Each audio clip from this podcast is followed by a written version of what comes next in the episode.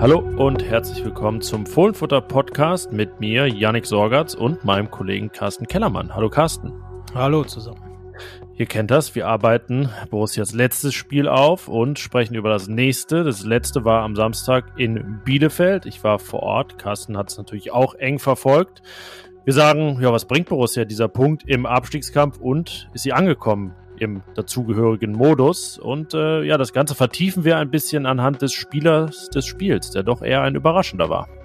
Genau so ist es. Einer, der eigentlich gar nicht spielen sollte, Alassane Player. Wir werden sagen, warum er sich diese Auszeichnung auch verdient hat und ähm, schauen dann darauf, äh, was Adi Hütte ansonsten noch so in der zweiten Reihe hat, aus der Player dann ja tatsächlich als ja, Punktgewinner gekommen ist. Und äh, dann schauen wir weiter auf Augsburg. Ja, es geht weiter. Munter mit den Abstiegskampf-Duellen. Das Duell gegen den Verein, der auf dem Relegationsplatz steht, auf den Borussia nicht abrutschen will. Der Vorsprung ist geschmolzen. Und ja, ihr werdet eine sehr selbstbewusste Gästin hören. Tiziana Höll hat ihr Herz an den FC Augsburg verloren, sitzt in Berlin als freie Journalistin, aber hat trotzdem einen genauen Blick auf das Geschehen in der Fuggerstadt, über die wir schon im, in der Hinrunde von Christel Gnam viel gelernt haben und jetzt ganz, äh, jetzt werden wir das Ganze noch ein bisschen vertiefen. Und gucken dann natürlich auch auf das, was wir von dem Spiel erwarten. Unsere Tipps gibt es unter anderem auch und unsere Idee, wie Adi Hütter dieses Spiel angehen sollte. Und wir müssen sagen, wir sind nicht ganz so kreativ, oder? Mm, ja, das, also man sagt, Not macht erfinderisch. In diesem Fall ist es Not, die nicht erfinderisch macht, oder? Aber naja, gut. Äh, hört es euch an. Gleich geht's los mit der neuen Folge. Und vorher noch der Aufruf an euch, wenn ihr den Fohlenfutter Podcast noch nicht abonniert habt, tut das gerne.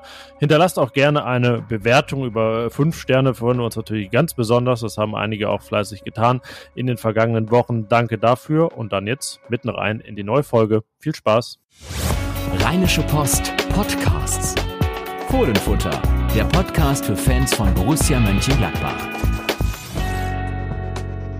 Ja, Janik, du bist nach Bielefeld gefahren, äh, hast einen Stadionpunkt eingesammelt, zum ersten Mal auf der Alm, wie man so schön sagen darf.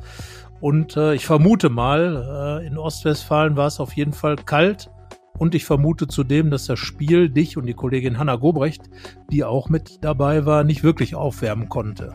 Äh, nee, nicht, nicht unbedingt. Also es äh, hat jetzt nicht dazu dafür gesorgt, dass irgendwie noch kälter war, aber es war jetzt auch kein ähm, in dem Sinne packendes Spiel, dass es dann viele Tore gab. Es lag die Spannung bis zum Ende in der Luft, aber es war halt auch Abstiegskampf und vor allen Dingen mit Gastgebern, die daran seit Spieltag 1 gewöhnt sind. Letztes Jahr auch schon, die es eigentlich in der Bundesliga-Zeit ihres Daseins gar nicht anders kennen. Und eben einer Mannschaft aus Gladbach, die das Ganze jetzt erstmal wieder lernen muss. Und so sah es dann teilweise auch aus. Und ähm, ich würde sagen, wenn man jetzt gefragt wird, wie ordnet man das ein, da passt das unentschieden sehr gut dazu. Ja, grundsätzlich äh, denke ich auch, dass das auf jeden Fall das gerechte Ergebnis für dieses Spiel war. Äh, beide hatten ja noch die Chancen, das Ergebnis zumindest dahin zu bringen, dass äh, ich richtig getippt hätte. 2 zu 2 hatte ich gesagt. Das 1 zu 1 ist ja das Ergebnis, das unser Gast aus dem letzten Podcast, Eva Bohle, getippt hatte. Also da geht der Punkt ganz klar an die sachverständige Dame. Und ja, Bielefeld kennt und weiß, wie Abstiegskampf geht. Aber ich fand eigentlich, dass die Gladbacher dafür, dass sie sich wieder reinfuchsen müssen in diesen ganzen Abstiegskampf, es eigentlich schon ganz gut gemacht haben. Also kämpferisch fand ich, war, war die Mannschaft auf jeden Fall da, hat nach dem Rückstand auch dagegen gehalten und ähm, hat auch die nötigen Elemente dann eingebracht, finde ich. Und äh, fußballerisch, darüber reden wir ja nun schon lange, dass da einiges verloren gegangen ist. Das äh, war ja auch in der Vorsaison schon so. Aber ich fand wirklich das Kämpferische, man hatte schon das Gefühl, wie man es ja auch schon gegen Union Berlin hat äh, spüren können, dass irgendwo äh, da schon mindestens mal so ein Schalter zu drei Viertel umgelegt ist. Ja, das hatte ich auch. Wir hatten ja Florian Neuhaus gemeinsam im Interview unter der Woche, der wirklich betont hat, dass die Mannschaft zeigen will, dass sie verstanden hat. Und man kann zumindest nichts anderes behaupten. Das würde ich, das würde ich schon sagen. Ähm, ich habe den Eindruck, dass sie sich, wie gesagt, in diesem Modus auch noch ein bisschen eingrooven muss. Es war jetzt auch das erste richtige Abstiegskampf-Duell. Das heißt, für den Gegner ging es um, um das Gleiche. Ich meine, gegen Union letztens, die schwören halt im Champions League-Kontext gerade rum, was äh, ja auch seltsam ist. Aber so war es ja nun mal. Genauso davor Bayer Leverkusen, die Bayern. Gut, über Hannover im Pokal wollen wir mal nicht reden. Die kennen da aber auch Abstiegskampf. Deswegen war das noch das am äh, ehesten Abstiegskampf-Duell. Ähm, ja, es ist, ähm, wie ich auch geschrieben habe in meinem Kommentar, erstmal jetzt eine große Nervensache und ähm, Gladbach muss sich alles hart erarbeiten. Ähm, im besten Fall sieht man schon wieder einen Fortschritt in diesem Abstiegskampfmodus gegen Augsburg dann in einer Woche. Ähm, ja, aber parallel geht es eben auch schon um ganz wichtige Punkte und ähm, ja, in der Tabelle tut sich halt währenddessen was und das äh, war sowohl gut als auch schlecht für Gladbach. Ja, die Konkurrenz schläft natürlich nicht, das ist klar, aber sie gewinnt auch nicht vollends. Äh, wir werden gleich dann ja über Augsburg noch ähm, im Detail reden, aber Augsburg hat eben gewonnen und auch der VfL Wolfsburg hat gewonnen, sogar recht deutlich gegen Fürth, was jetzt keine ganz große Sensation war, aber eben drei Punkte für die Wolfsburger und jetzt ist Gladbach nur noch 13. in der Tabelle, hat also einen Punkt zwar in Bielefeld gewonnen oder geholt, ähm, aber dafür einen Tabellenplatz verloren. Ähm, aber ich glaube tatsächlich, der Blick auf die Tabelle bringt im Moment tatsächlich wenig, weil ja, wir wussten ja vorher, dass alles sehr eng beisammen war. Im schlechtesten Fall hätte Borussia sogar auf den 16. Platz abrutschen können, wenn alle anderen gewonnen hätten. Hertha hat ja dann auch verloren und ähm, ja. Unentschieden. Unentschieden. Gegen, gegen Bochum. Was dann aber auch schon wieder so ein äh, Resultat Heim, ist, wo man mittlerweile verloren. aus Gladbacher Sicht sagt, das ist gut, das ist gut, wenn Konkurrenten Punkte teilen, ja. So, und äh, in, aus äh, in der Sicht äh, des früheren Gladbach-Trainers Hans Meyer ja sogar zwei Punkte verloren, weil zu Hause zählt nur der Dreier. Also war jetzt für Hertha auch nicht gerade der Spieltag und ähm, ja, klar, Bochum hat dann einen Punkt dazu bekommen. Aber in gewisser Weise wird das jetzt auch noch über ein paar Wochen eng bleiben und die Gladbacher müssen jetzt einfach sehen, dass sie, äh, dass sie jetzt in diese Punkteschiene reinkommen. Ähm, so gesehen war das in Bielefeld ja dann schon der Schritt nach vorn und ähm, ja, man sollte jetzt einfach eine Serie draus machen. Das wäre wichtig. Ja, man ist ja in irgendeiner Weise auch bescheiden geworden. Deswegen das Positive, was man jetzt aus dem Spiel zieht, liegt ja im Verhindern des Negativen teilweise, weil es eben wieder einen frühen Rückstand gegeben hat, diesmal aber kein Zusammenbruch, wie man das schon oft erlebt hat, sondern eigentlich eine recht fixe Rückkehr. Matthias Ginter hätte ja drei Minuten, glaube ich, schon nach dem 0-1 ähm, den Ausgleich um ein Haar erzielt, knapp im Abseits. Dann hat es 19 Minuten gedauert bis zum 1-1 von Alassane Player. Ähm, das heißt, man war dann schon vor der Pause wieder, wieder bei Null im Prinzip und dann war es mit mehr glattbarer Spielanteilen in der zweiten Hälfte recht offen de facto nichts mehr passiert, eben was das Tore schießen angeht. Ähm, ja, aber diese schnelle Rückkehr, finde ich, die war schon eben ein Indiz dafür, dass diese Mannschaft eben A verstanden hat, B lebt und C ja, die nötigen Tugenden für diesen Abstiegskampf auch reinbringt und dieses Tor ja, das ist ja immerhin ein Hoffnungsschimmer, auch ganz schön herausgespielt hat. Ja, definitiv. Also Zufall war es nicht und es war vor allen Dingen mal wieder ein Kopfball, beziehungsweise sogar ein Flugkopfballtor. Ähm, soweit ich mich erinnern kann, gab es das letzte im allerersten Marco Rose Pflichtspiel in Sandhausen im Pokal, damals von Markus Thüram. Ähm, jetzt äh, dieser weite Ball in den Strafraum, dann schön zurückgespielt von Jonas Hofmann und dann fliegt Alassane Player heran. Wir werden ja über ihn später noch ausführlicher reden und ja, einfach ein richtig schönes Tor, gar kein typisches Gladbach-Tor, muss man ja sagen. Kopfballtore sind ja in den 80er Jahren in Gladbach sehr angesagt gewesen, aber das hat dann immer mit der Zeit immer weiter abgenommen, äh, vor allem als dann Heiko Herrlich und Martin Dorlin nicht mehr da waren. Da war dann das Kopfballtor in Gladbach eher sagen wir mal mal eine Ausnahmeerscheinung und äh, Player jetzt wirklich wunderbar gemacht, genau getimt gegen den Lauf des Torwarts und äh, verdienter Ausgleich, äh, weil Gladbach sich das erarbeitet hat und gerade dieses Erarbeiten, das ist für mich das Entscheidende.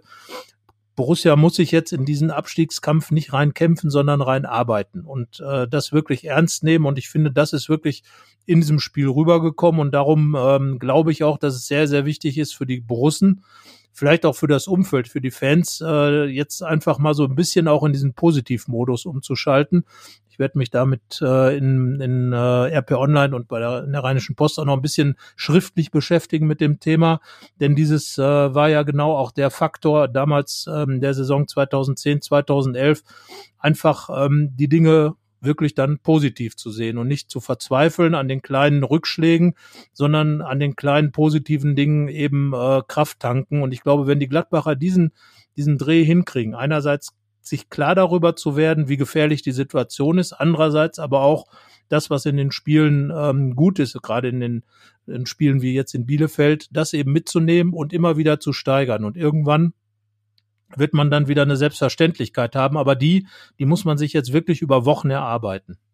Und es lohnt sich ja auch, denn bis auf ein äh, kleines Gastspiel in Dortmund in zwei Wochen geht es ja wirklich nur gegen diese Mannschaften da ähm, bis in den April hinein, bis kurz vor Ostern wirklich, äh, also gegen alle aus der zweiten Tabellenhälfte, gegen die man die noch nicht, nicht gespielt hat. Das heißt, ähm, ja, entweder ist man dann noch ganz tief drin und äh, weiß, es wird wirklich, wirklich schwer, oder man kann auch aus dem Gröbsten raus sein. Aber ähm, das war ja auch so ein bisschen äh, das, was jetzt durchklang. In diesem Modus äh, will man sich jetzt gar nicht begeben, schon irgendwie über April zu reden. Das ist jetzt wirklich das gute alte, auch das ja aus der Zeit des positiven Denkens unter Lucien Favre von Spiel zu Spiel denken ja, ist, glaube ich, eine, eine Phrase, die man jetzt auf jeden Fall mal wieder rausholen kann, denn äh, das bringt jetzt wirklich überhaupt nichts schon an äh, das Gastspiel der Wolfsburger in drei Wochen zu reden, sondern ähm, ja, jetzt war erstmal Bielefeld, dann kommt Augsburg und ähm, ja, auch das, das meinte Florian Neuhaus ja bei uns. Es hat jetzt auch keinen Sinn, immer nur über das Schlimme Dagewesene zu sprechen, sondern jetzt wird eben an dem gearbeitet, ähm,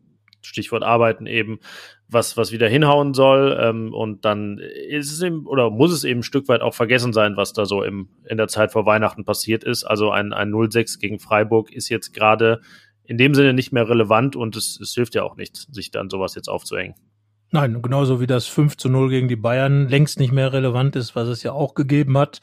Und äh, genau da liegt ja auch das Problem der Gladbacher zwischen diesem 0 zu 5 und dem 0 zu 6, ähm, dieses Konstanzproblem. Und ähm, ich finde schon, dass die letzten beiden Spiele da wirklich ähm, einen roten Faden ergeben haben, dass man eine, eine kämpferische und, und auch ähm, ja, Willensleistung gezeigt hat, sowohl auch gegen Union Berlin als auch jetzt in Bielefeld.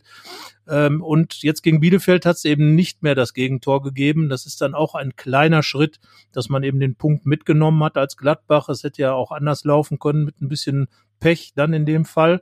Aber ähm, genau diese Momente muss man dann eben auch ähm, ja, für sich gewinnen als Borussia Mönchengladbach. Und das gehört eben auch zum Abstiegskampf dazu. Das war ja damals bei Lucien Favre auch das Geheimnis, dass äh, die Borussen sich wirklich reinfuchsen mussten, weil, ähm, ja, Natürlich war man da ganz anders mental auf den Abstiegskampf sicherlich fokussiert, weil die Jahre vorher eigentlich immer in der Tabelle weiter unten stattgefunden haben. Aber es war trotzdem auch eine Mannschaft, die jetzt nicht so diese typischen Merkmale einer Abstiegskämpfermannschaft hatten. Naja, und Adi Hütter muss jetzt schauen, dass er eben selber mit positiven Gedanken vorangeht und ähm, die Mannschaft eben mental bekommt. Und es scheint, als wenn das in diesen zwei Wochen Spielpause gelungen wäre. Was in Bielefeld ein bisschen ärgerlich war, wenn wir über defensive Stabilität reden, dass also Jan Sommer wie immer das gemacht hat, was er kann, nämlich alles halten, was zu halten ist, dass Matthias Ginter ein wirklich gutes Spiel gemacht hat, defensiv wie auch nach vorne, dass Marvin Friedrich insgesamt stabil wirkte, dass bei diesem Gegentor aber wieder es dann auch verblüffend einfach ging für den Gegner. Also äh, ne, dieser Ball von, von Wimmer auf, auf äh, Serra durch die Beine von Nico Elvedi, der da ja doch etwas düpiert aussah in dem Moment. Ja, und dann kann es ähm, Serra letztendlich mit, je nach Zählung, glaube ich, drei, vier, fünf Gladbachern aufnehmen und schießt dann wirklich ein, ein sehr schönes Tor. Ja, und zack, liegt man nach 19 Minuten hinten. Das ist natürlich ähm, sehr ärgerlich. Fünfte Mal in Folge in diesem Jahr in Rückstand geraten. Klar, der Punkt geht dann jetzt in die, in die Comeback-Tabelle, die ja eher nicht so gut bestückt war in dieser Saison. Ähm, ja, aber trotzdem ist das ein Punkt, an dem es dann wieder Stichwort arbeiten zu arbeiten gilt, auch sowas dann auch mal jetzt gegen Augsburg nächsten Samstag zu verhindern.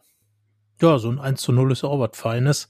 Also, das wäre ja was. Ähm, ja, Augsburg hat es ja schon zwei, dreimal miterlebt, wie es ist, wenn Gladbach sich mal in Rage spielt, so will ich es mal nennen. Damals beim ersten Spiel von André Schubert, aber auch beim rosigsten Marco Rose Spiel, bei dem 5 zu 1. Ähm, da haben die Gladbacher ja richtig Gas gegeben und innerhalb weniger Minuten viele Tore geschossen. Das sind natürlich jetzt Idealvorstellungen. Auch da sollte man sicherlich äh, nicht in Träumereien verfallen, sondern die Borussen müssen alles erstmal schaffen, nicht wieder in Rückstand zu geraten oder selbst mal einen Akzent zu setzen und das dann auch vernünftig zu verwalten, weil das war ja auch immer wieder ein Problem, in Führung zu gehen und dann damit umgehen zu können. Also Probleme gibt's nach wie vor genug. Also dieser Punkt in Bielefeld ist kein, äh, kein, keine, ja, kein Heilmittel für alle Gladbacher äh, Krankheiten in dieser Saison, sondern er ist ein ganz kleiner Schritt äh, dahin, dass man eben erstmal überhaupt gedanklich ankommt, wo man jetzt steht. Aber das war eben genau das, was in Bielefeld auch das Thema war, was auch wichtig war, genau das hinzukriegen. Und wenn man das jetzt mitnimmt und darauf aufbaut, dann kommt man, glaube ich, einige Schritte weiter und wenn dann so ein bisschen Glück, es gab das 1 zu 2 gegen Union Berlin, jetzt das 1 zu 1 in Bielefeld, ja, jetzt wäre es der rein Lehre folgend sicherlich dann ein Heimsieg. Aber wie gesagt, Augsburg wird ein ekliges Spiel, wie man so schön sagt. Und die Gladbacher müssen das, was sie in Bielefeld machen, auf jeden Fall nochmal potenzieren. Und es war ja auch eine Deckel drauf Woche. Also, das haben alle Spieler in Interviews danach betont. Ähm, Thema Max Eberl ist jetzt gegessen und soll sie nicht weiter belasten. Ist jetzt quasi in dem Sinne für die Mannschaft ja auch gerade nicht relevant. Und das Transferfenster ist zu, deshalb jetzt äh, natürlich, es wird weiterhin äh, Gerüchte geben und so weiter. Bei Matthias Ginter ging sie ja in die andere Richtung. Ähm, zuletzt sogar, dass er sich vielleicht umentscheiden könnte. Da haben wir jetzt keine Signale in der Richtung wahrgenommen, dass, das, dass da was dran sein könnte, dass da eine, eine Kehrtwende in Sicht ist. Ähm, also das Thema ein bisschen runtergedimmt und deswegen jetzt äh, ja, Fokus auf Fußball und äh, Fußball mögen wir eigentlich ganz gerne, ne? Ja, zumindest wenn er gespielt wird. Oder man es versucht wird, ja. Ja, da gab es ja, was den Fußball selber angeht, schon bessere Zeiten in Gladbach, ähm, an, anderorts auch. Aber ich glaube, einfach das fortzusetzen, was jetzt angefangen wurde. Auch in der Binnenbeziehung äh, zwischen Hütter und der Mannschaft. All diese Dinge wachsen, glaube ich, gerade so ein bisschen zusammen und äh, Erfolg ist im Fußball ja ohnehin das Allheilmittel. Und den muss sich Gladbach jetzt eben gegen Augsburg holen. Also da wäre alles andere als ein Heimsieg. Das muss man natürlich sagen. Wir werden über Augsburg noch im äh, Detail natürlich reden, über das Spiel. Aber äh, das kann man, glaube ich, sagen, in Verbindung mit dem 1 zu 1 von Bielefeld würde dieses Ergebnis nur wertvoll werden, äh, das in Bielefeld erobert wurde, wenn dann auch gegen Augsburg das Heimspiel gewonnen wird. Ja, und dann wollen wir jetzt über den Mann reden, der ähm, unseren wöchentlichen Preis gewonnen hat. Der Spieler des Spiels. Ähm, ja, ein überraschender Preisträger um daran anzuknüpfen. Also der Preis besteht natürlich nur aus einem feuchten Händedruck, aber im Grunde genommen äh, hat niemand noch nicht einmal aus dem, weil wir haben ja Distanz zu wahren. Also Alassane Player hat den Preis für sich erobert und ich glaube, das ist schon eine ganz große Überraschung. Ähm, weil er erstens ja gar nicht spielen sollte oder auch gar nicht gespielt hätte, wenn nicht Christoph Kramer dem Coronavirus äh, irgendwie anheimgefallen wäre und somit nicht spielen konnte. Dafür rutschte Player in die Mannschaft und da muss ich mal sagen, also das war mal eine Leistungssteigerung und ein riesiges Ausrufezeichen, dass da offenbar jemand doch ganz anders als wir teilweise auch eingeschätzt haben, Lust auf diese ganze Gladbach-Nummer hat. Ja, Alassane Player war für mich wirklich der, der beste Gladbacher in der Offensive, war immer wieder aktiv beteiligt an gefährlichen Aktionen und hat auch völlig zu Recht dieses Tor geschossen. Und wenn er dann so spielt, dann ist ihm auch wirklich dieses Tor absolut zu gönnen, weil er sich ganz einfach erarbeitet hat. Genau so, wie es jetzt im Moment sein sollte. Jetzt ist ja schon fast ein bisschen eine Emanzipation bei ihm. Er wurde jetzt mit Tyram immer so in einen Topf geworfen, der Lustlosen oder so. Also er hatte, hat die Chance bekommen, zu zeigen, dass er nicht dazugehört. Bei äh, Tyram wissen wir es ja sozusagen nicht, weil er kaum gespielt hat. Ähm, aber Player ganz klar signalisiert, ähm, was da teilweise geredet und gemutmaßt wurde, auf einer natürlich fundierten Basis, nämlich seinen vergangenen Leistungen. Ähm, ja, das hat er zum Teil widerlegt, ähm, hat ja auch die erste gute Chance initiiert mit dem Pass, dem Steckpass auf Jonas Hofmann, hätte sich einen Assist noch gesichert mit seiner Flanke auf Matthias Ginter ähm, in äh, Folge einer Standardsituation. Und äh, ja, das stimmte einfach auch, die bei ihm ja häufig äh, kritisch beäugte Körpersprache. Ähm, klar, äh, auch ein paar Ballverluste drin, weil er den Ball dann doch zu lange gehalten hat, sonst wäre es vielleicht sogar noch häufiger, noch gefährlicher geworden. Aber alles in allem guter Ansatz. Und ja, Adi Hütter musste selbst ein bisschen schmunzeln, dass letztlich jetzt ähm, der Mann der beste Feldspieler war, den er wirklich eigentlich, das hat er zugegeben, bis Donnerstag gar nicht in der Startelf gesehen hatte. Da wusste Borussia, Christoph Kramer fällt aus damit rückte vorzeitig äh, zwei Tage vor, vor dem Spiel Alassane Player in die Startelf und äh, Aufstellungstipp kommt ja später bei uns, aber das war definitiv eine Empfehlung für weitere. Ja, auf jeden Fall. Also er hat, äh, er ist ja ein, äh, wirklich ein richtig guter Fußballer. Das hat er auch gezeigt. Du hast schon über den Steckpass äh, gleich zu Beginn gesprochen. Also er schafft es immer wieder auch gefährliche Situationen für andere äh, zu kreieren und äh, ist damit immer so, sage ich mal, dieses Zwischending zwischen ähm, klassischem Stürmer und äh, und einem Spielmacher. Und genau das macht ihn natürlich auch im Hüttersystem dann so wertvoll, weil da ja auch so ein bisschen geschaltet wird zwischen zwei Zehnern und zwei Spitzen und ähm, ja, Player verbindet das dann, hat jetzt zusammen mit Brell Embolo, ähm, die ja selten mal zusammen spielen dürfen, dann genau dieses Thema Wucht und das Thema Fußball ein bisschen verbunden, unterstützt von Jonas Hofmann, weil ja Florian Neuhaus äh, zurückrücken musste auf die Sechs. Und insgesamt hatte Adi Hütter dann extrem viel fußballerische Qualität ähm, im Mittelfeld, im Zentrum. Und das hat dem Gladbacher Spiel doch ganz gut getan, auch wenn natürlich viele Abläufe da noch absolut nicht eingespielt sind und alles so ein bisschen holprig wirkt. Aber die Mischung, die, äh, die man jetzt da so in der Mannschaft hat, die macht einen guten Eindruck und ähm, da kann ich mir schon vorstellen, dass das auch was Zukünftiges ist, zumal ja auch nicht klar wird, wann Christoph Kramer dann äh, nach seiner Corona-Erkrankung dann wieder richtig fit sein wird.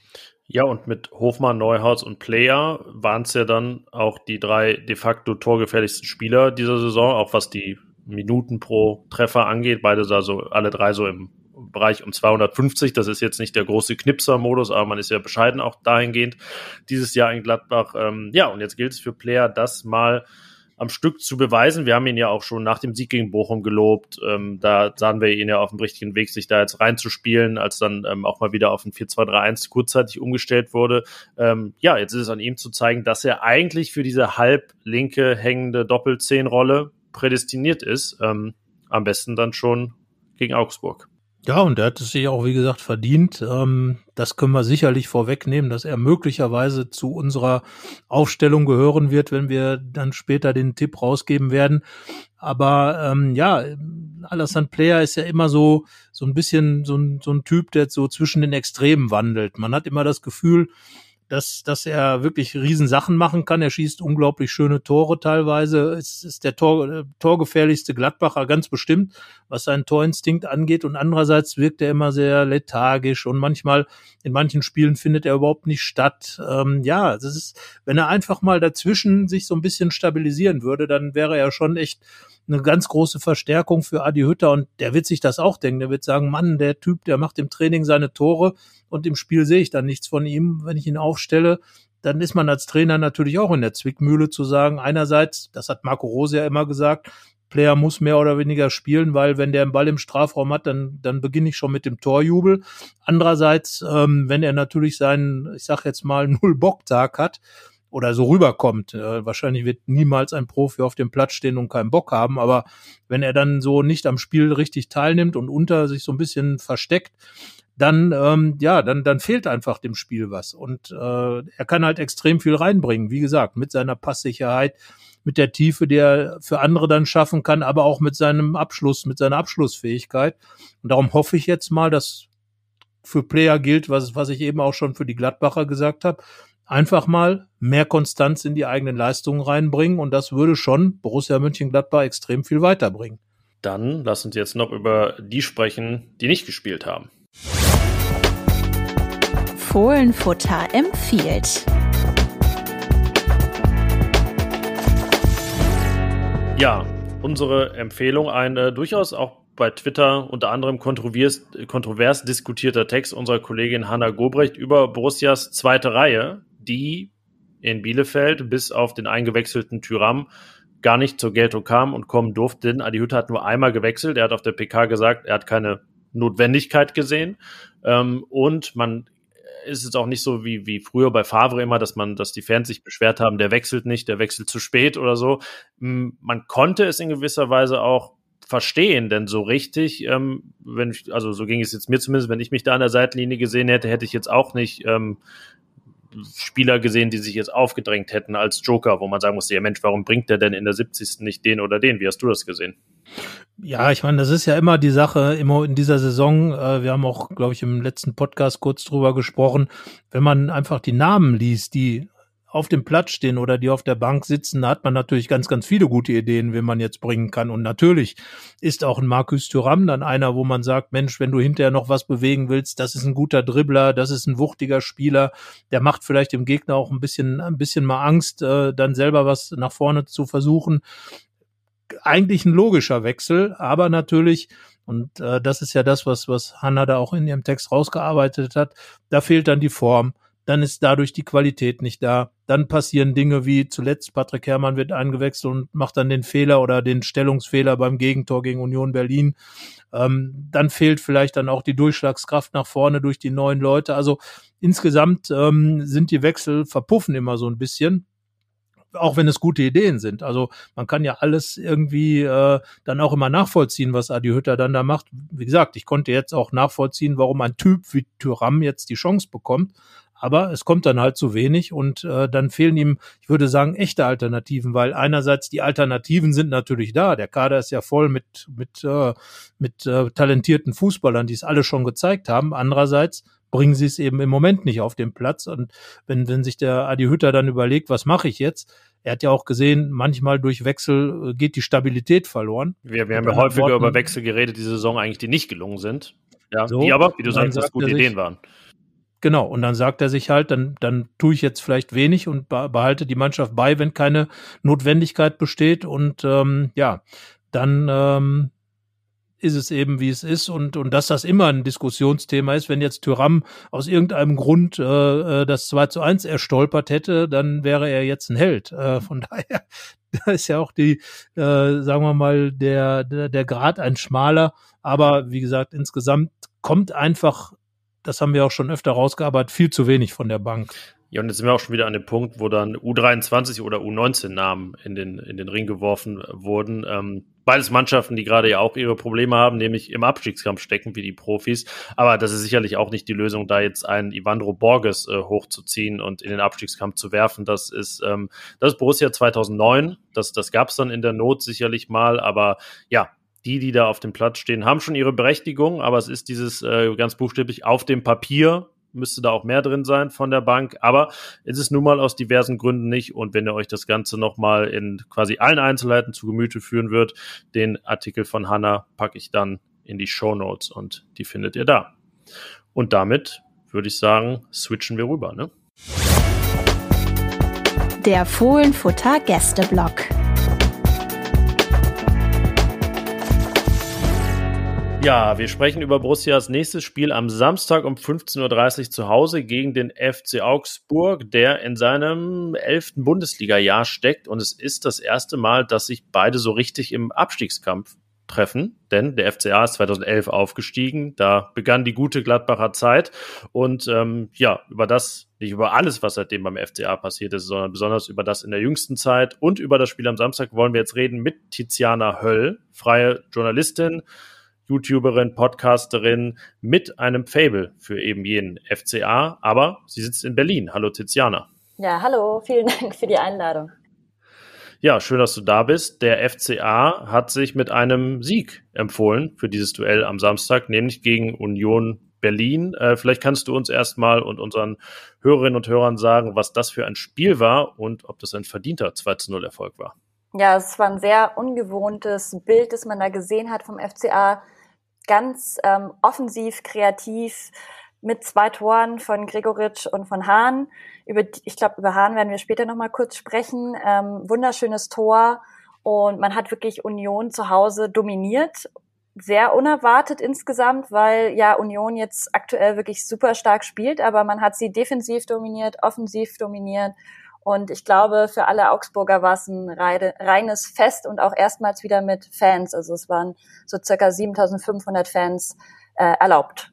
Was nehmen die Augsburger denn aus dem Spiel mit, außer den drei Punkten? Kommt da jetzt eine Mannschaft, die total selbstbewusst ist? Ich meine, klar, einen möglichen Champions League-Kandidaten zu besiegen und auch noch zu dominieren, äh, das hört sich natürlich schon nach ähm, einem großen Ego an an dem Tag. Können die das mit nach Gladbach bringen oder was meinst du?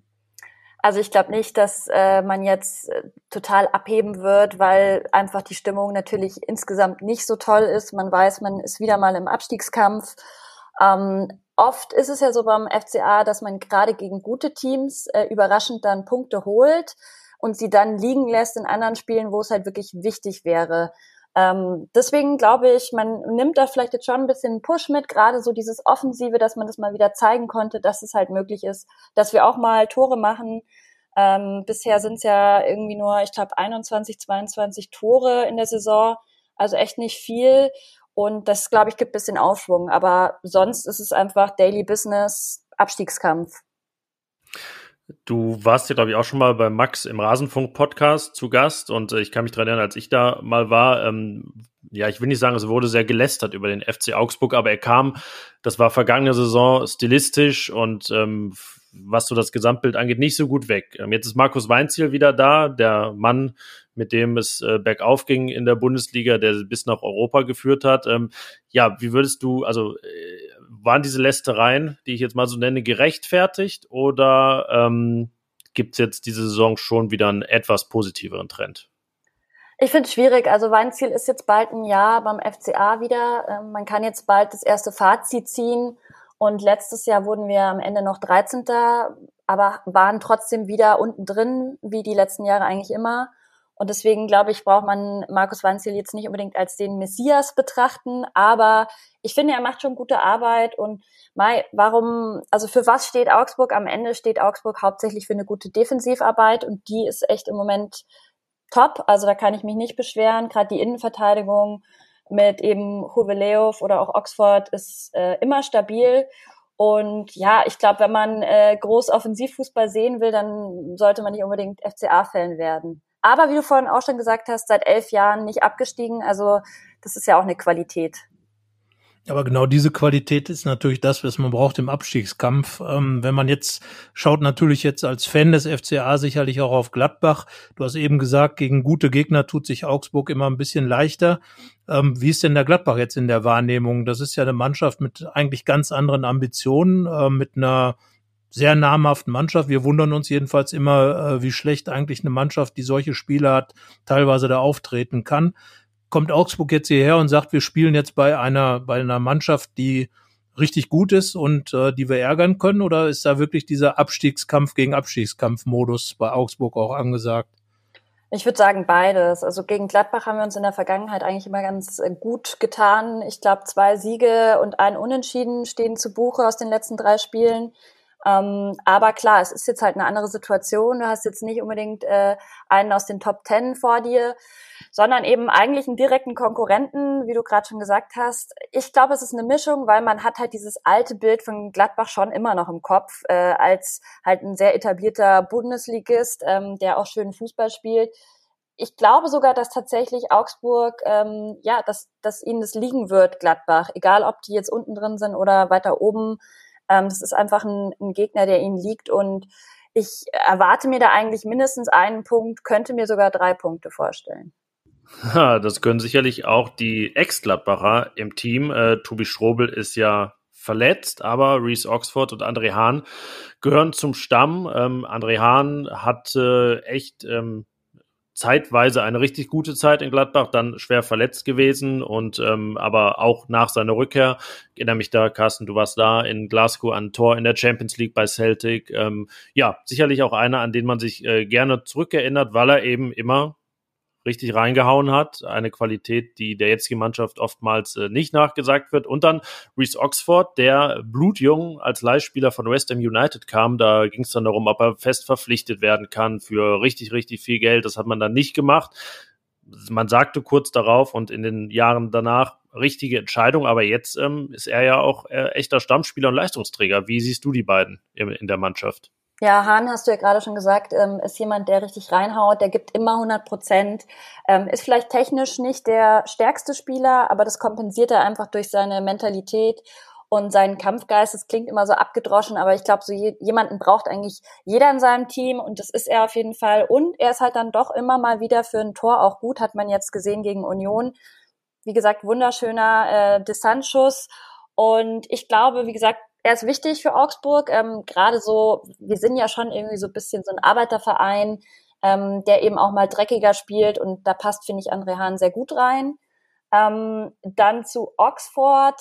ja, auch total spannender Spieler, ist gesetzt eigentlich immer. Er hatte jetzt aber zwei Verletzungen, äh, letztes Jahr einmal eine Meniskusverletzung und dann nochmal muskuläre Probleme.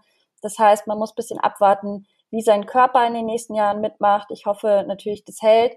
Er hat ja jetzt auch nochmal äh, verlängert beim FCA bis 25. Also sprich, bindet sich auch langfristig an den Verein. Ähm, ja, und ist wie gesagt gesetzt und gerade auch seine Kopfballstärke kommt auch immer äh, wieder uns zugute, weil wir sind ja auch ein Team, das über äh, Standards viel kommt. Also ich glaube, diese Saison waren es jetzt schon wieder fünf Tore über äh, Ecken und dementsprechend ähm, passt er da auch sehr gut rein. Und ist einfach ein sehr stabiler, sympathischer Spieler. Da sind jetzt viele Punkte dabei, die den Gladbachern ja regelrecht Angst machen müssen. Gerade die Standardstärke. Ähm, du bist ja auch sehr selbstbewusst. Du sagst, äh, drei Punkte dann in Gladbach holen. Das wäre für Augsburg natürlich schon äh, eine ganz wichtige Sache, würde ich mal sagen, weil dort zu verlieren würde ja gleichzeitig bedeuten, dass ein Konkurrent äh, davonzieht. Also äh, ist für Augsburg jetzt ja auch nicht irgendein Spiel, weil es eben nicht das Gladbach von früher ist. Ja, absolut. Also äh, ihr seid ja auch nur mit paar Punkten vor uns und dann hat man natürlich auch Bielefeld, die sehr gut aktuell spielen, die immer eigentlich stetig Punkte holen. Also man darf jetzt nicht den Anschluss verpassen. Aber deswegen bin ich eigentlich ganz froh, dass wir jetzt aus einem Spiel kommen mit äh, dem Spiel gegen Union, wo wir halt Aufwind mitnehmen können und wo die Mannschaft jetzt schon selbstbewusst, glaube ich, in das nächste Spiel reingeht. Ähm, ja, Standardstärke, Kampfeslust, ähm, stabile Abwehr, das sind alles Punkte, um die Gladbach den FCA beneidet. Interessanterweise auch um einen äh, hochdotierten Wintertransfer für, wie viel waren es am Ende jetzt? 15 Millionen? Es gab ja unterschiedliche Nummen, genau, Summen, die ja. genannt wurden, für Ricardo Pepi aus den USA. Ähm, ich glaube, da haben sich natürlich deutschlandweit viele gewundert und es äh, gab ja dann auch einige Erklärungen, ähm, wie der FCA sich das leisten kann. Vielleicht kannst du uns und unseren Hörerinnen und Hörern das doch mal erklären. Wie schafft der FCA so einen Transfer mitten in der Corona-Pandemie zu stemmen? Ja, da gab es viele ähm, Fragen, viele Fragezeichen in der ganzen Bundesliga. Viele sind jetzt erstmal auf das neue Investorenmodell beim FCA gesprungen, wobei gar nicht so richtig feststeht, ob jetzt der neue Investor tatsächlich äh, monetär ausgeholfen hat. Es, was feststeht, ist, dass er auf jeden Fall mit seinen Beziehungen, er ist ja Amerikaner, also David Blitzer heißt der Mann, er kommt aus Amerika und ist ähm, Milliardär, also sein äh, Vermögen beläuft sich so laut Forbes auf 1,3 Milliarden. Er ist ähm, in verschiedene Sportvereine äh, involviert, unter anderem in der NHL, NBA und was natürlich die meisten kennen, ist äh, Crystal Palace. Ähm, genau, und jetzt hat er sich eben letztes Jahr auch beim FCA eingekauft und ähm, er hat auf jeden Fall seine Kontakte spielen lassen äh, nach Amerika um diesen Transfer von Ricardo Pepe überhaupt möglich zu machen. Aber was eben scheinbar schon auch der Fall ist, dass der FCA in den letzten zehn Jahren sehr gut gewirtschaftet hat. Laut Medien sind es scheinbar so 55 Millionen Euro Eigenkapital, das aufgebaut wurde.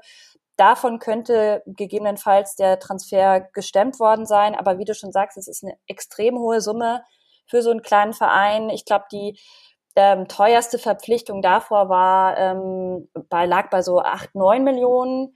Ähm, und ähm, genau vielleicht noch mal ganz kurz was äh, erklären, wie dieses Investorenmodell jetzt aussieht, weil es ein bisschen verschachtelt ist. Es ist aber auch ganz spannend. David Blitzer hat sich jetzt eben letztes Jahr 45 äh, Prozent Anteile gekauft, aber nicht direkt am FCA, sondern an der Hoffmann Investoren GmbH. Und die gehört, wie der Name es schon sagt, ähm, Klaus Hoffmann, der ja nicht nur Geschäftsführer ist vom FCA, sondern auch Präsident und Vorstandsvorsitzender, also eine Dreifachrolle ausführt. Und ähm, genau, da ähm, ist eben die Profiabteilung ausgegliedert worden vom FCA.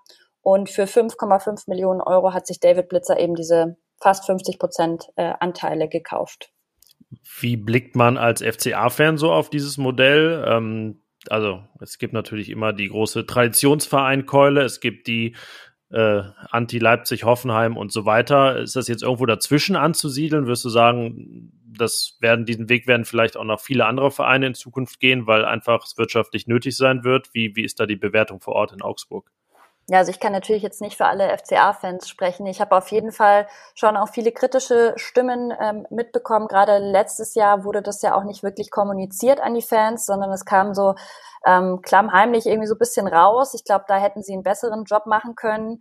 Ähm, insgesamt aus meiner Warte macht das Ganze schon Sinn, gerade wenn man eben in Zukunft auch mithalten möchte mit größeren Bundesligisten, dann musst du, glaube ich, so einen Weg schon gehen. Und was man sagen muss, ich glaube, wir hatten eh noch Glück in Anführungszeichen mit David Blitzer, weil er sich eben ins operative Geschäft eigentlich überhaupt nicht einmischt. Aber genau das ist ja die, die Sache, die viele, ich sag mal, Traditionsfans oder Traditionalisten im Fußball äh, trotzdem sehen, äh, weil natürlich die Möglichkeit immer besteht. Weil ich glaube, wenn er sagen würde, dies und jenes, dann wäre es wahrscheinlich auch schwer, ähm, da was gegen zu sagen. Aber ich sehe das eigentlich genauso. Das ist ja in Gladbach hier auch gerade ein Thema, eventuell sich äh, ein bisschen neu aufzustellen. Und gerade die, die Pandemie hat ja auch gezeigt, dass du mit den klassischen Einnahmemodellen, Transfers, Zuschauereinnahmen, Fernseheinnahmen und äh, natürlich auch ähm, internationalen Wettbewerbsteilnahmen, äh, dass es da manchmal schwierig werden kann. Und ähm, das Modell in Augsburg ist natürlich eines, wo der Verein noch bei sich geblieben ist in der, im Großen und Ganzen und ähm, ist ja auch weniger offenbar problematisiert als bei Hertha BSC, oder? Genau, würde ich auch sagen. Also ich glaube auch, dass die meisten Fans es inzwischen schon angenommen haben. Man muss es halt immer, wie du schon gesagt hast, auch im, im Blick behalten, wie sich das eben entwickelt, wie viel Ein, äh, Einfluss er tatsächlich dann auch nimmt. Ähm, jetzt in dem Fall mit Pepi hat er tatsächlich, glaube ich, eher einen positiven Einfluss gehabt. Ich weiß nicht, ob man ihn gekriegt hätte, hätte er nicht die ganzen Kontakte mit reingebracht. Und gerade weil er auch in so vielen verschiedenen Clubs äh, weltweit involviert ist, ist das natürlich jemand, ähm, ja, gerade für den amerikanischen Markt, in den der FCA jetzt gerade äh, vorstoßen möchte, man hat ja gleichzeitig mit dem Transfer von Pepi auch ähm, eben das gepusht, dass man jetzt sagt, man verkauft beispielsweise auch Trikots in Amerika. Und erstmals sind Amerikaner, glaube ich, überhaupt auf den FCA aufmerksam geworden durch diesen Transfer. Ja, und man muss ja sagen, es war schon oder ist vielleicht immer noch ein echter Hype um den Spieler ähm, der ja blutjung noch ist und äh, jetzt die, die Nase gebrochen hat, kam so von der Länderspielreise zurück. Ich weiß gar nicht, ob das bis Samstag wieder was werden kann. Wie hast du diesen ganzen Hype gesehen? Ähm, wenn man viel bei Twitter unterwegs ist, ähm, gab es ja auch eine gewisse Häme. Ähm, ich will jetzt gar nicht über diesen einen Vorfall da reden, der bei Social Media auch sehr hoch kochte, aber na, es gab schon viele Fans anderer Vereine, die sich ein bisschen über die Social Media Abteilung des FC, FCA lustig gemacht haben, dass da wirklich in einer wahnsinnigen Frequenz äh, Pepi-Content rausgehauen wurde. Wie siehst du das? Ja, wahrscheinlich auch schon ein bisschen zurecht äh, die Häme, aber man darf eben auch nicht vergessen, für so einen kleineren Club wie den FCA ist es halt einfach ein gigantischer Transfer, den du halt möglichst groß auch ausschlachten möchtest. Wie gesagt, ich finde, man hat bisschen übertrieben und man hat vor allem dem Spieler damit nicht unbedingt einen Gefallen getan, der, wie du gesagt hast, sehr jung noch ist. Er ist 19 Jahre erst geworden und der hat vorher nur in der ähm, MLS gespielt. Also für den ist die Bundesliga ja jetzt eh schon ein, ein richtiger Hammer. Ähm, auch die ganze Aufmerksamkeit, die er bekommen hat, Genau, ich glaube, man sollte jetzt bisschen die Füße mal stillhalten und eigentlich ist ja auch die Marschroute die, dass man sagt, man will ihn sich jetzt langsam entwickeln lassen und frühestens in der nächsten Saison erwartet man dann eigentlich von ihm schon das ein oder andere Tor, aber ja, ich bin mal gespannt, wie schnell er dann tatsächlich auch liefern kann. Ist das jetzt generell denn so ein kleiner, kleines Halali beim FC Augsburg, dass man äh, dort sagt, äh, elf Jahre fast im Abstiegskampf sind genug. Wir wollen jetzt mal ein bisschen nach oben schauen und wenn man, wenn man so guckt, wer gerade so oben mitspielt, zum Beispiel Union Berlin, dass er jetzt auch nicht gerade, sagen wir mal, der Geld, Geldverein ist, ähm, dass man sagt, ja, das könnte für uns ein gutes Beispiel sein, dass man mit Geschichten, geschickten Invest und so weiter dann doch vielleicht mal ein paar Schritte nach vorne kommt und das eine oder andere Mal vielleicht auch um die internationalen Plätze, die ja auch von Saison zu Saison mehr werden, da äh, bis Platz sieben runter teilweise, vielleicht mal einsteigen kann? Also vielleicht in den nächsten fünf Jahren ja, aber ich glaube, aktuell weiß man ganz genau, wo man steht, mal wieder eben im Abstiegskampf und da wird man sich auch drauf konzentrieren. Man darf auch nicht vergessen, dass gerade ähm, letztes Jahr im Sommer offensiv überhaupt nichts äh, geholt, also niemand geholt wurde für die Offensive. Man hat jetzt einen Flori Niederlechner, der langsam wieder so in den Tritt kommt und Finn Bogerson kommt jetzt aus einer Verletzung zurück. Also gerade im Sturm Hättest du nicht einen Grigoric beispielsweise, dann ist es da echt dünn. Und wenn du da, wie du schon sagst, so mit Union oder sowas äh, mithalten möchtest, dann glaube ich, müsste der FCA einfach wirklich mal mehr in die Offensive auch investieren. Ja, Florian Niederlechner rechtzeitig zum Duell mit Gladbach hat er im Hinspiel das Siegtor geschossen ähm, und habe gehört, dass er danach war in der Startelf im Spiel und jetzt dann am Samstag gegen Union das erste Mal überhaupt wieder. Also ja, der scheint sich jetzt warm gelaufen zu haben. Wenn ich jetzt so ähm, visualisiere, wie das läuft am Samstag, dann würde ich sagen 40 zu 60 Ballbesitz aus Sicht des FCA, viel Mannorientierung auf dem Platz, viele lange Bälle auf die zweiten Bälle gehen. Ja, und Gladbach irgendwie so entnerven, oder? Ist das, wird das der Plan sein? Ja, gehe ich mit. Also man äh, hat da jetzt schon vieles davon auch gesehen gegen Union. Also gerade zweite Bälle war ein Riesenthema. Ähm, tatsächlich war das Spiel gegen Union auch besser von den Statistiken als die bisherige Saison. Also man hatte knapp fast 50 Prozent äh, Passgenauigkeit. Ähm, äh, nee, sorry, fast 50 Prozent Ballbesitz. Ich würde sagen, so schlimm ist es jetzt auch nicht. 75 Prozent Passgenauigkeit, genau. Ähm, also was mich einfach sehr verwundert hat, war eben, äh, und das glaubt, weiß ich nicht, ob sie das jetzt auch bei Gladbach durchhalten können, waren eben ähm, acht äh, Schüsse aufs Tor und dann eben zwei, die dann tatsächlich auch reingegangen sind. Ähm, weil wenn man den FCA kennt, dann weiß man, dass es bei uns nicht so viele Tore gibt. Es gab allerdings auch schon Gladbach-Spiele, wo es für Augsburg ziemlich bitter gelaufen ist. Äh, wir erinnern uns an dieses 1 zu 5, ähm, beispielsweise da als Marco Rose hier noch Trainer war. Ähm, hat man sowas als Augsburg-Fan dann auch noch mal im Kopf, dass das hier innerhalb weniger Minuten möglicherweise das Spiel dann auch ganz schnell den, den Bach runtergeht? Hm, nee, eigentlich gar nicht so, ähm, weil eben jetzt die letzten drei Spiele gegen äh, Gladbach doch sehr erfolgreich waren.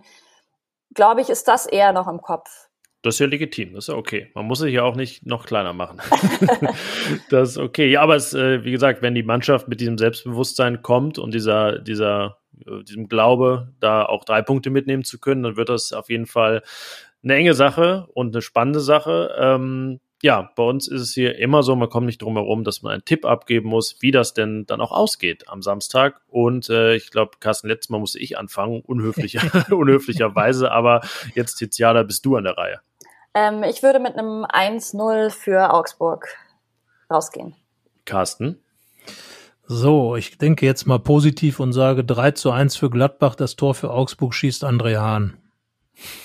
Das war ja auch so eine Geschichte, ne? Ewig schossen immer Kalzenbracker, Bubadia, Hinteregger, ja. alle Ex-Gladbacher die Siegtore. Naja, da wird der Hahn reinpassen. Aber Oxford hat noch nicht getroffen gegen Gladbach. Wobei es dann ja auch nur das Ehrentor wäre. Ja, gut. Das ja, oder Oxford, genau, Oxford. Das, der passt noch in die Reihe. Ähm, was habe ich zu bieten? Ich äh, finde Gefallen an Gladbachs häufigsten Ergebnis in dieser Saison. Alle Unentschieden, die es gab, nämlich fünf, waren auch ein 1 zu 1. Und ähm, nach dem in Bielefeld gibt's gegen Augsburg auch eins. Das ist mein Tipp.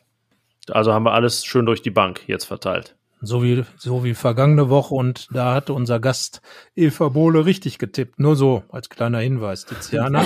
Möglicherweise könnte dein Tipp dem FC Augsburg jetzt schon etwas gesichert haben. Jedenfalls, wenn Hoffen es nach der Systematik beim Fohlenfutter-Podcast läuft. Ja, und es werden ja wahrscheinlich auch ein paar Augsburg-Fans mitreisen. Sie dürfen zumindest.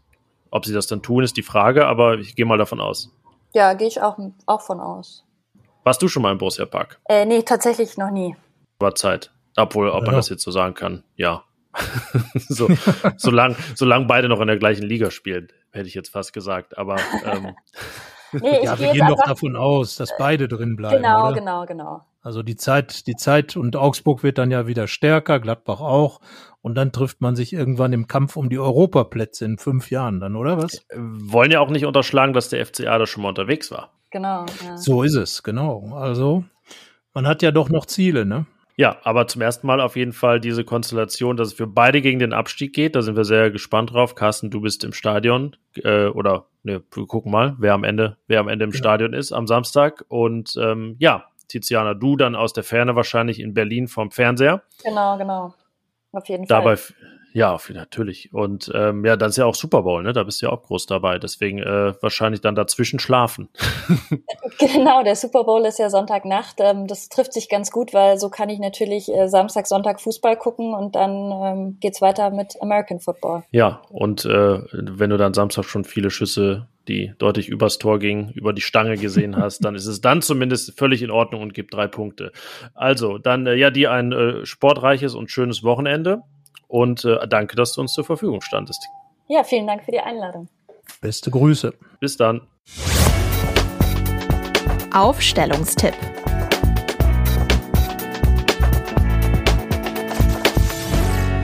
Ja, Tiziana ist ja ganz schön selbstbewusst äh, ins Rennen gegangen. Also tippt auf drei Punkte für Augsburg. Ähm, sollte den Gladbachern auf jeden Fall äh, wenn sie dann diesen Podcast hören, die Borussen im Gedächtnis bleiben und entsprechend die Sinne schärfen. Das wäre dann ja ganz gut, dass da ein Gegner kommt, der ein bisschen was zu bieten hat. Und wir würden jetzt mal die Frage beantworten, welche Gladbacher das Ganze in Angriff nehmen sollen, diese Mission. Ich glaube, das ist so ein äh, irgendwo gelesen bei Twitter. Also scheinen die Gladbacher sich was vorgenommen zu haben. Und äh, ja, wer soll's tun? Also Tor brauchen wir, glaube ich, nicht groß diskutieren. Die Frage ist, wo müssen wir überhaupt diskutieren?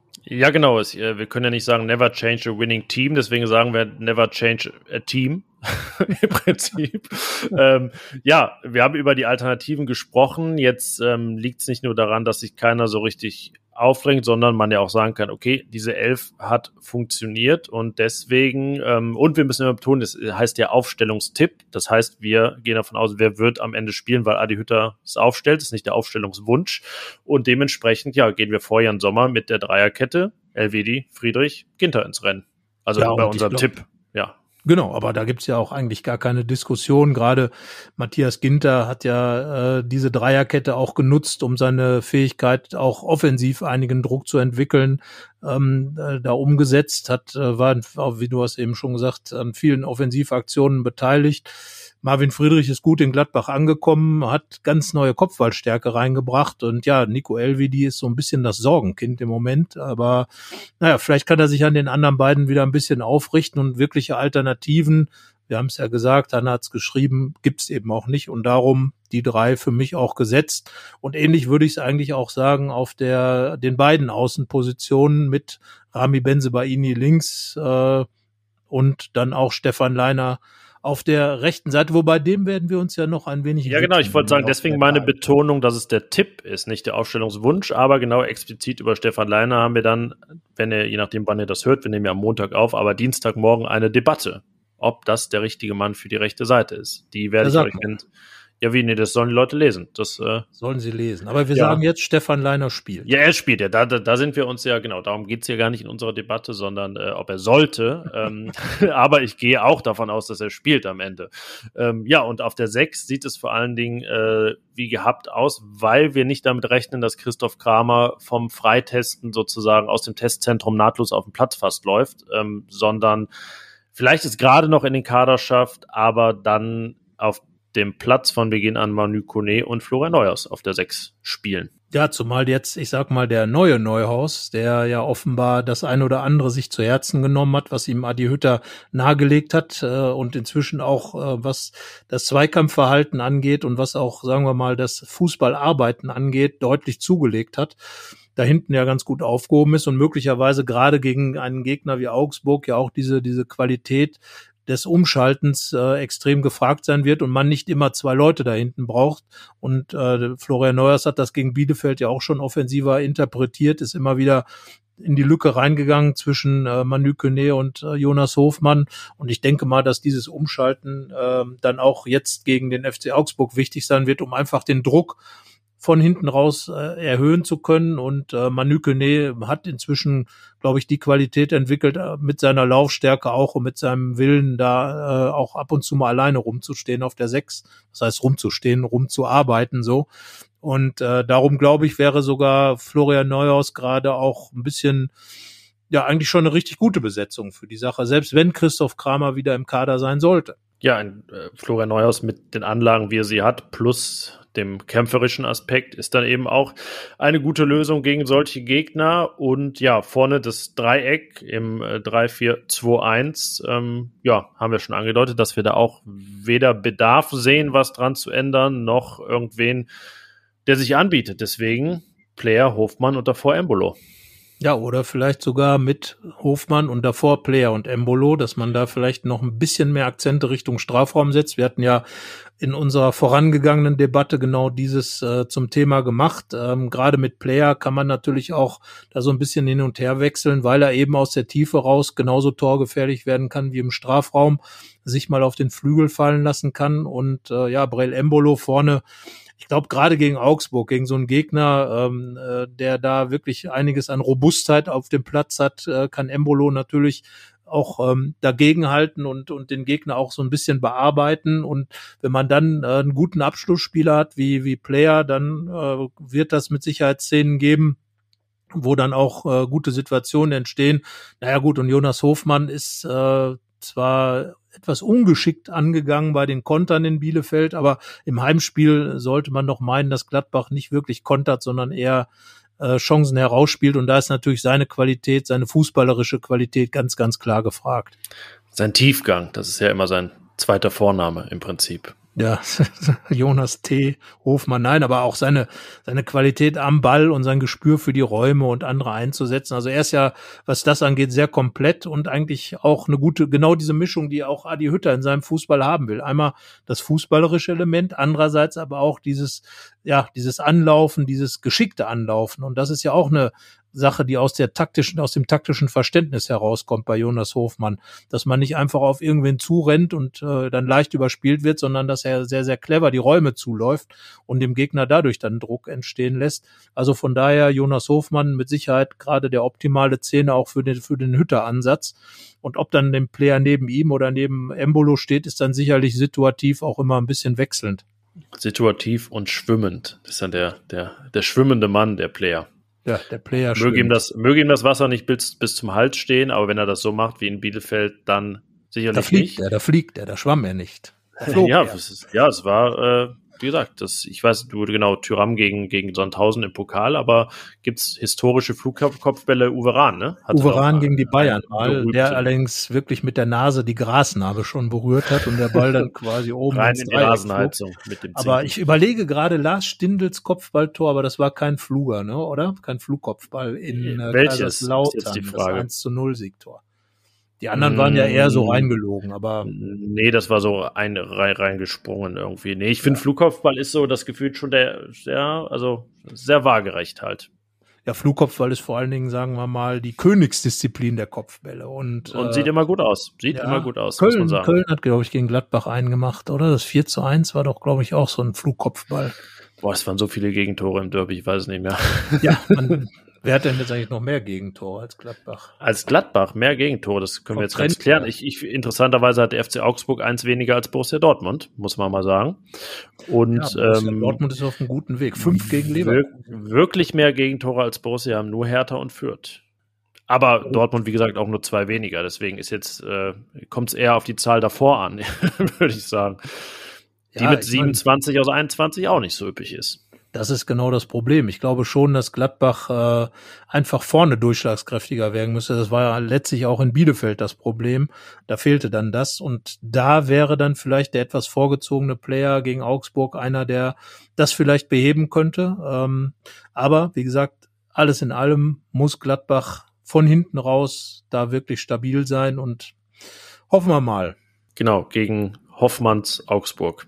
Hofmann, Blitzers. Hoffmann, Blitzer, Hoffmann, Blitzers. Blitzer. Ja, vielleicht gibt's den, den Blitzerstart, wie damals Blitzer, unter, unter André Schubert und Marco Rose. Das ja. waren ja die großen äh, Befreiungsspiele. Das äh, ist ja auch nochmal diese Woche dann Thema bei uns. Und äh, genau, alle Texte, die wir erwähnt haben, die packen wir euch in die Show Notes. Und dann wollen wir das Ganze natürlich nicht ohne Aufruf hier belassen. Äh, ihr, soweit ich das überblicken kann, folgt uns da auch im wahrsten Sinne. Nicht nur unseren Aufrufen, sondern auch dem Fohlenfutter-Podcast, wo auch immer ihr ihn hört. Also gerne abonnieren, falls ihr es noch nicht gemacht habt, damit ihr auch Bescheid bekommt, wenn es eine neue Folge gibt.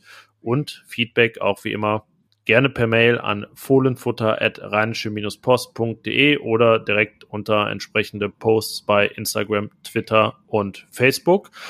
Und dann bleibt nur noch ein letztes Wort, das ich dir überlasse. Ein sportverbundenes Vergnügen am Samstag im Borussia Park. Vor so. wie viel Zuschauern? 10.000 vor. Ich gehe davon aus, dass es dann zehn werden. So viele dürfen zumindest, ja. War mal ganz schön in Bielefeld. Das äh, weiß nicht, ob wir das schon gesagt haben, aber es war, ähm, ja, gibt dem Ganzen doch etwas anderes. In Bielefeld sind 10.000 prozentual natürlich auch ein paar mehr, aber ja, besser als nix und ich bin mir auch eigentlich sicher, dass äh, nicht noch mal weniger werden. Ja, ich glaube, das würde dem Fußball insgesamt gut tun. Ähm, das, das hat sich doch gezeigt, äh, weil gerade Gladbach wahrscheinlich auch eine Mannschaft ist, die mit Fans äh, sich doch ein bisschen mehr berauschen kann als ohne. Obwohl ja der Start in die, in die fanlose Zeit äh, eigentlich gut lief bei Gladbach, aber langfristig, da gebe ich dem früheren Sportdirektor Max Eberl dann recht, äh, war es für Gladbach, glaube ich, eher nachteilig. Und darum Rückkehr der Zuschauer, Tiziana hat es gesagt, in Augsburg hat es den Augsburgern geholfen und jetzt ja, dürfen wir hoffen oder wir gehen mal davon aus, dass es jetzt den Gladbachern hält, hilft. Ja, so ist es. Und wir beobachten das ganz genau und reden dann nächste Woche darüber und über das nächste Spiel gegen Borussia Dortmund. Das ist dann nächste Woche Thema. Also, bis dahin. Ciao. Mehr bei uns im Netz www.rp-online.de